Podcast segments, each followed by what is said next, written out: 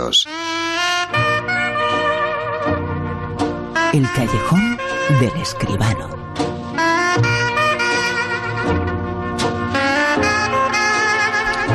El mundo del cine, la actualidad del sitio Marte con José Manuel Esquivano. José Manuel, muy buenas, ¿qué tal? Buenas noches, Bruno, ¿qué tal? El mundo del cine que cada vez eh, se cae un poquito más, ¿no? Madre mía, esto es tremendo. Bueno, este, este pasado fin de semana la cosa ha sido francamente catastrófica. La taquilla se ha quedado en poco más del medio millón de euros entre todas las películas. En fin, yo creo, yo creo que esta semana, este fin de semana en el que ya estamos, con la reapertura de los cines en Cataluña y a ver si en Andalucía la cosa va un poquito mejor, bueno, tendrá que mejorar, tendrá que mejorar porque desde luego más bajo no puede caer. Es que tenemos que hacer como el título de esta película, que seguramente no suena, pero es otra película más reciente. Volver a empezar, ¿no? Efectivamente, no es la peli de Garci, es otra mucho más reciente, sí. ¿Por qué hay que hacer eso? Hay que volver a empezar. ¿Puedes contarlo otra vez? Ya te lo he contado, cariño. Estaba en el bolsillo de Dios cuando me dijo, para poder encontrarte voy a tener que hacerte una pequeña marca porque hay un, montón, de Sandras, en, Dublín. No podemos seguir viviendo tan lejos del colegio. Tienes que pensar que es algo temporal. ¿Qué estamos haciendo, Sandra? ¿Crees que esto beneficia a las niñas? ¡Ah! ¡Me has matado! ¡Ah! Volver a empezar, eh, José Manuel, la película que comentamos esta noche contigo, ¿no? Efectivamente, mira, una película que dirige Philida Lloyd, la producción es de Rory Gilmartin y Ed Guinea, con Sharon Horgan, el guion de Malcolm Campbell y de Claire Dunn, que también es la protagonista de la película, Claire Dunn, junto con Molly McCann, Ruby Rose O'Hara.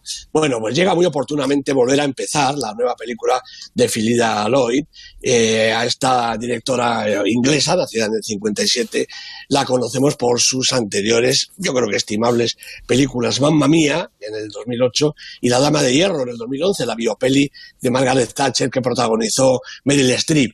Bueno, también produjo La Mamma Mía 2, pero eso se lo vamos a perdonar de momento. Bueno, es oportuno el estreno porque llega a pocos días de que celebremos la lucha contra la violencia machista, precisamente el tema central de la película, cuyo título original, Herself, ella misma, es nuevamente mucho mejor que el que le han puesto aquí, que además remite a la peli de García sin ton ni son.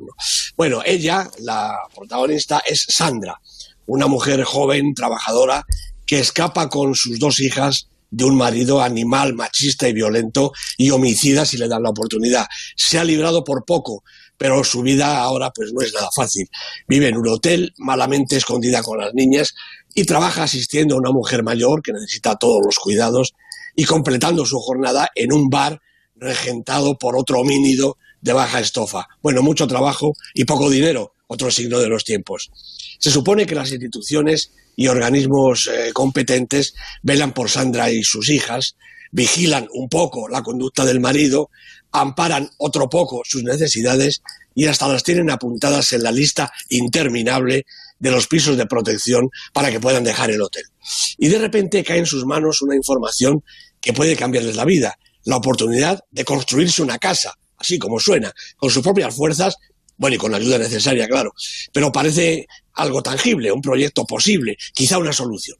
Aunque a Sandra, claro, no se le ocultan las dificultades del asunto. Cuesta unas 35.000 libras, que no tiene, necesita un terreno donde asentar la casa y no cuenta con más manos que las suyas fatigadas y las demasiado pequeñas de sus hijas. Bueno, por aquí aletea el aliento del gran Ken Loach en el dibujo de estos personajes, seres desvalidos en medio de una sociedad indiferente, cuando no francamente hostil.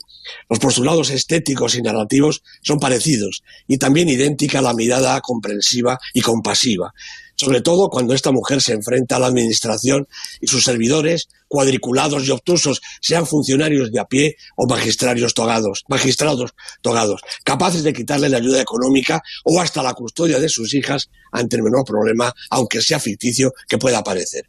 En cualquier caso, la historia de Sandra vuela con alas propias gracias a la entrega de sus protagonistas y a la sinceridad y originalidad de la propuesta, que incluye no solo la evidente complicidad entre las mujeres, sino también la de buena parte de los hombres del entorno y también el punto de vista de las niñas, algo que es profundamente acertado.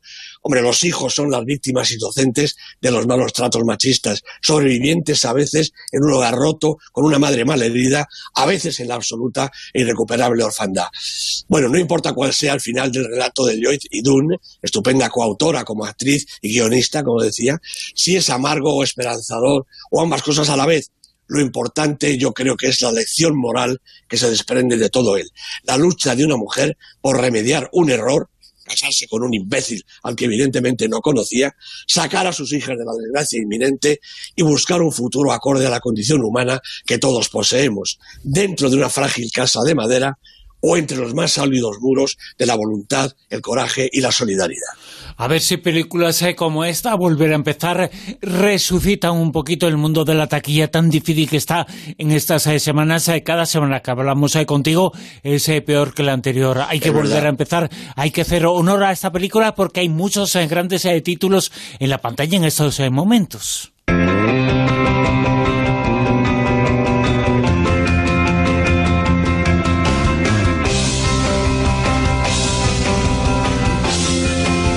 Noticias, unos premios, unas nominaciones que ya sabemos eh, que suelen marcar cada año un antes y un después. en los premios, ¿eh? ¿por qué? Efectivamente, porque de aquí salimos ya con la carrera hacia los premios españoles del año. Los premios José María Forqué, que de momento tienen ya sus nominaciones.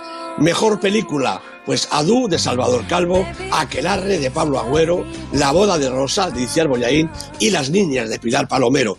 Yo creo que tres buenas películas y luego Las niñas, que debería ganar. Vamos a ver. Bueno, interpretación masculina, David Verdaguer por Uno para Todos, Javier Cámara por Sentimental, Juan Diego Boto por Los Europeos y Mario Casas por No Matarás. Las nominadas, ellas, Andrea Fandos por Las Niñas, Candela Peña por La Boda de Rosa, Kitty Mamber por El Inconveniente y Patricia López Arnaiz por Anne. También hay nominados documentales, Antonio Machado de los Días Azules, Cartas Mojadas, El Año del Descubrimiento y El Drogas, y películas latinoamericanas, El Agente Topo de Maite Alberdi, El Robo del Siglo de Ariel Vinograd, Nuevo Orden de Michel Franco y El Olvido que seremos de Fernando Trueba, que no sé por qué me da a mí que es la que va a ganar. Eh, los premios Forqué este año se han decidido a incluir también las series de televisión entre sus premios, por lo tanto hay nominadas Mejores Series, Antidisturbios de Rodrigo Sorebollo e Isabel Peña, La Casa de Papel de Alex Pina, Patria de Hitor Gabilondo y Veneno de Javier Ambrosi y Javier Calvo. Yo creo que las cuatro series que más han dado que hablar y que más han dado que ver a lo largo del año. Interpretaciones masculinas, pues hay nominados, claro. Alex García, Jovic Keuchkerian, Raúl Arevalo, los tres por antidisturbios y Javier Cámara por Vamos Juan. Y ellas, Anne Gabarain y Elena Irureta, Irureta por Patria, Daniela Santiago por Veneno y para mí la favorita, Vicky Luengo por Antidisturbios. Una revelación y un personaje sensacional un personaje sensacional, desde luego son sensacionales estos eh, premios en las nominaciones The Love for También tenemos, eh, como no, aquí en el Queijón, como todas las semanas, el Super 10 que nos sitúa esta semana en el puesto número 10 pues siguen Las Brujas, Las Brujas de Roald Dahl, la película de Robert Zemeckis, con Anne Hathaway y Olivia Spencer, segunda semana aquí en la cola de la lista. ¿En el puesto número 9? Bueno, pues ha bajado hasta el 9 Emma, la película de Autumn the Wild, con esta actriz de moda absolutamente Anya Taylor-Joy, con Mia Goth, cuatro semanas en la lista, espero que se recupere un poco. ¿En el 8? Falling de Vigo Mortensen sube y baja constantemente, 12 semanas en la lista, con Vigo Mortensen de protagonista y Lance Henriksen. Subirá y bajará, pero está ahí, ¿eh? Está aquí, está aquí, 12 semanas. Nada más y nada menos. En el puesto número 7... No matarás, la película de David Victory, también baja en la sexta semana la película con Mario Casas y Milena Smith de protagonistas. 6... Trolls 2, gira mundial, sigue siendo de momento la película más taquillera, si es que se puede llamar más taquillera, hacer la poca taquilla que hacen. Cinco semanas en la lista y ha subido un poquito. ¿En el 5? También sube Lua Vermella, la película española, gallega, muy gallega, de Lois Patiño, con Rubio de Camille de protagonista. Cinco semanas en el Super 10. ¿Cuatro?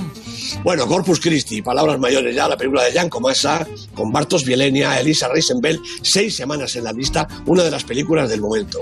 Ponemos en las medallas, en la de bronce, puesto número 3. Pues es para otra película española, me parece estupendo, Sentimental, la peli de Ses Guy, que ha estado en la zona un poquito baja de la lista, pero de repente aquí, pues por estas cosas, de estas taquillas que tenemos, pues se incorpora al, al podio. Cuatro semanas con Javier Cámara y Alberto San Juan de protagonistas. En el 2.